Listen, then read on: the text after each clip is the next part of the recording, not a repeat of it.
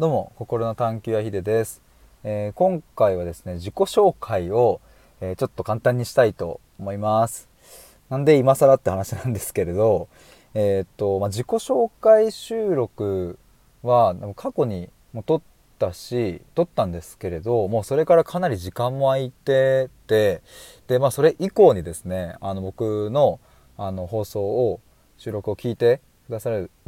方も増えたしでここ最近もですねあの公開ライブとか公開収録とかも増やしてきてでまた新たにフォローしてくださる方もあの増えてきたのでえー、っとまあなんかあの改めてご挨拶というかなんかあのそんな感じで、えー、っと収録したいなという気分になったのでそんな話をしたいと思います。でちょっとあのと言いながらですねあの実は僕自分のサイトの中に、えー、っと自分のプロフィールとして、まあ、過去あの、まあ、幼少期学生時代からあの今に至るまでですね、まあ、ざっくりと何をしてきたのかみたいなのをまとめたページを作ってて、まあ、それを概要欄に貼っておくので、まあ、もしよかったらそっちも見ていただけると嬉しいです。でまあそうだな自己紹介。えー、っと生まれはですねあの千葉県で1995年生まれです。今26歳です。来月27歳になりますで物心ついた時も幼稚園ぐらいの時には野球に触れていてなんでかというと僕兄貴がいるんですけども兄貴が地元の少年野球チームに入ってたりしてで、まあ、父親もあの少年野球チームの監督とかコーチとかをやっていたので、まあ、自然とですね僕の家の中はまあ土日は野球みたいなムードになるんですよね。で、まあ、僕も幼稚園の時にその兄貴と親父に連れてかれて、えー、と小学校に行ってこう練習を見てたりとか兄貴が練習してるのをこう、ね、横で見たり、まあ、その時僕はね公園であの校庭とかでちょっと端っこの方で遊んだりとかあと野球場ってね結構その遊具とかもあったりしてそういうのでめっちゃ遊んでたんですよね。で他の部員の弟とかもまだちっちゃかったりしたので、まあ、そことちょっと年齢が近くて一緒に鬼ごっこしたりとかあの遊びまくってたんですけれどえー、っとねあの小学校で練習してる日のとある日のことですね。僕の父親か誰かがなんか火でちょっとお前バット振ってみるかと打ってみるかとかなんかあの的に向かってお前ちょっとボール投げてみろみたいな感じでなんかやらされたんですよ。覚えてるんですけど。でなんかその的に向かって思いっきり投げた時にまあそれはねめっちゃ近いので当たるんですよ。で当たるとね周りでいた父兄の人たちが「すごい!」みたいな「ヒデうまい上手!」とかって言うしで僕がバット振ってねあの、まあ、打てたというよりはその振ってるバットの軌道のところにうまいことボールをこう合わせてくれてたんですけど、まあ、打てた気分になるので「すごいヒデうまい!」とかってまた言われてめちゃめちゃ気持ちよくなって、えー、で野球やりたいみたいな感じになってったと確か思いますだから僕が野球始めたのは幼稚園を卒園するちょっと前からその地元の少年野球チームに入りでそこで6年間やってました。でその後に中学進んでも部活動で軟式野球をやってで高校では硬式野球をやって、えー、みたいな感じでずっと野球野球野球という感じでしたね。でまあそこからあの1年間浪人して、えー、と4年生の大学に入りでそこでも、えーとサークルで野球サークルに入っていたので、まあ、野球には関わりながら、まあ、遊んだりバイトしなしたりっていうのをやりながら、えーとまあ、典型的な大学生をやってでただ、ま、就活はちょっと頑張ろうという感じで就活は頑張って、えーと、自分が行きたかった人材系の会社に内定をもらいというそんな感じですね。で会社員になったのが2019年の4月なんですが、まあ、そこから法人営業とか、えーとまあ、個人の、えーと、なんだなんていうか求職者さん、えー、とかともこう話をするようになったりとかして、まあ、そこから、えーとまあ、結局ですね僕1年半ぐらい営業やってまあ辞めたんですけれども、まあ、それが1年目の2年目の過ごし方でしたね。でまあここからそうですねまあ長くなっちゃうのでちょっとざっくりになっちゃいますが実は社会人1年目の終わりの頃2020年2月ですねもう間もなく社会人2年目に入ろうかとしている時に母親が末期がんを宣告されてで、まあ、そこで余命1年というふうに、えー、言われました。でまあそこから僕の中でもそもそも自分の人生について考えたりとかえっ、ー、とまあそのがんの人でいろいろねその後出会っていった人たち母の知り合いとかこう増えていくんですけれどもその中に30代で、えー、余命宣告をされてしまった方とかともちょっとこう Zoom で出会ったりして、まあ、そうなるとね僕ももう30歳まであと数年、えー、そんな中であの自分のこの進路や、ま、今後のキャリアとかってこれでいいんだろうかみたいなことが漠然とこうなんか問いとして浮かび上がってきて。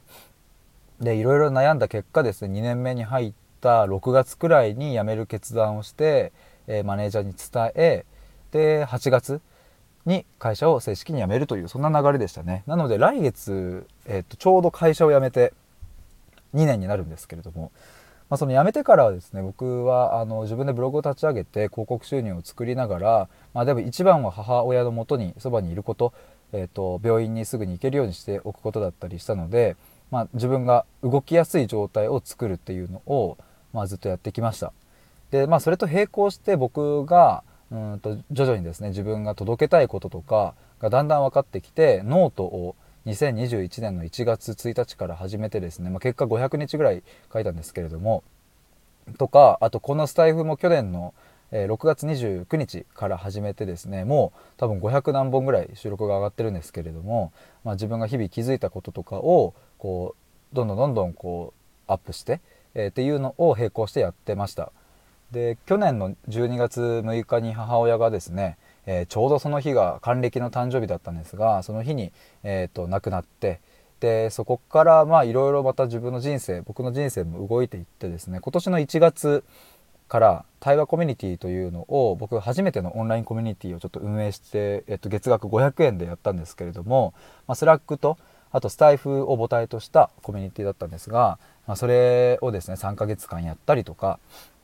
で今は、えーと探求アトリエというこれもえこれはですね無料のコミュニティなんですがこれは5月からスタートして今もずっと続けてたりとかそういうコミュニティ運営をやったり、まあ、あとは個人の人と,、えー、と対話を通して、えー、と本音を探ったりとかそんなようなことをやったりしてます。あとはですね、えーと、ご縁があった方とですね今一緒に仕事を作ったりしていてそれは対人支援とか、えー、向けの、まサービスとかを一緒に作ったりそんなことをしております。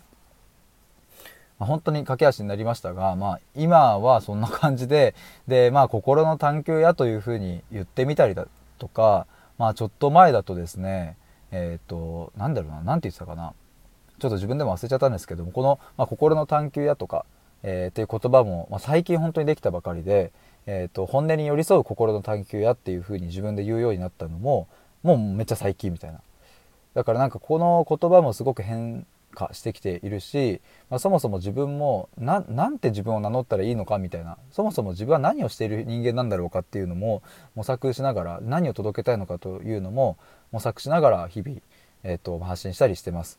で今僕のえっと、サイトを見ていただくとトップページに「あなたの本音一緒に探します」っていう風な一文があの書いてあると思うんですけど、まあ、これもね3日前4日前ぐらいかなに思いついて、えー、早速それを形にしたっていうかあことなんですけどでも僕のやりたいことは結構そこにまあ含まれていてで、まあ、それがまあうんと今のところ僕の気持ちを端的に表している言葉かなと思います。なんで本音を一緒に探したいのかっていうところに関しては今僕もちょっと文章をこれから練ろうという段階なのでまだ言葉言語化して文章としては表現できていないんですけれどもやっぱり先ほどお伝えした母親との経験が本当に大きくって、えーとまあ、きっかけだけお話しすると、まあ、母親が余命宣告をされて、まあ、そのまま入院になったんですが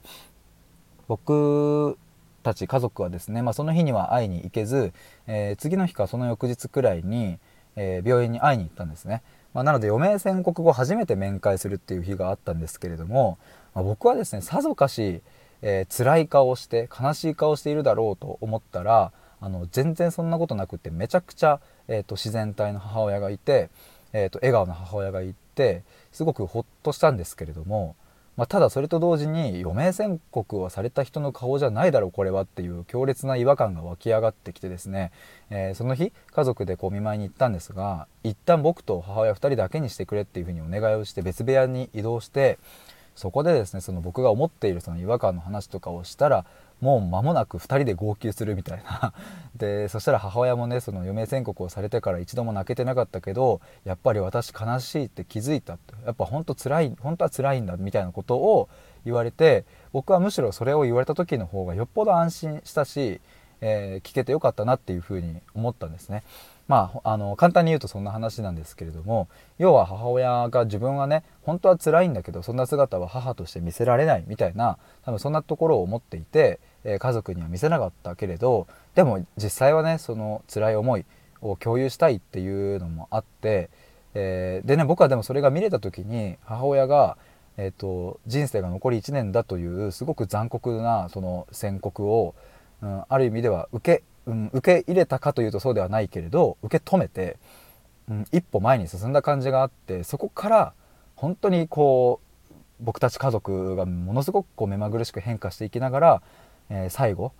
えーと、母親が亡くなるまで伴走できたなと思います。まあ、結果的に余命1年と言われながら、えー、1年プラス309日も生きられたので、えーとまあ、それはですね母親、まあ、本当にさまざまなサポートがあったからですけれど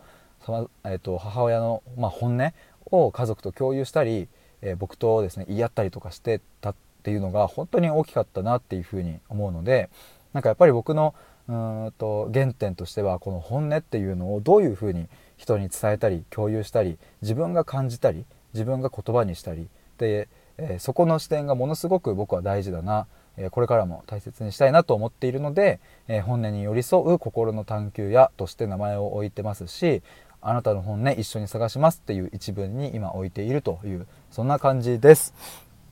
今この話をそのまま文章にしてサイトに載っければいいのかなということをちょっと思ったりしました。えっ、と、ということで、えっ、と、今回は改めて自己紹介をしてみました。概要欄にリンク載っけておきますので、えー、ぜひ覗いてみてください。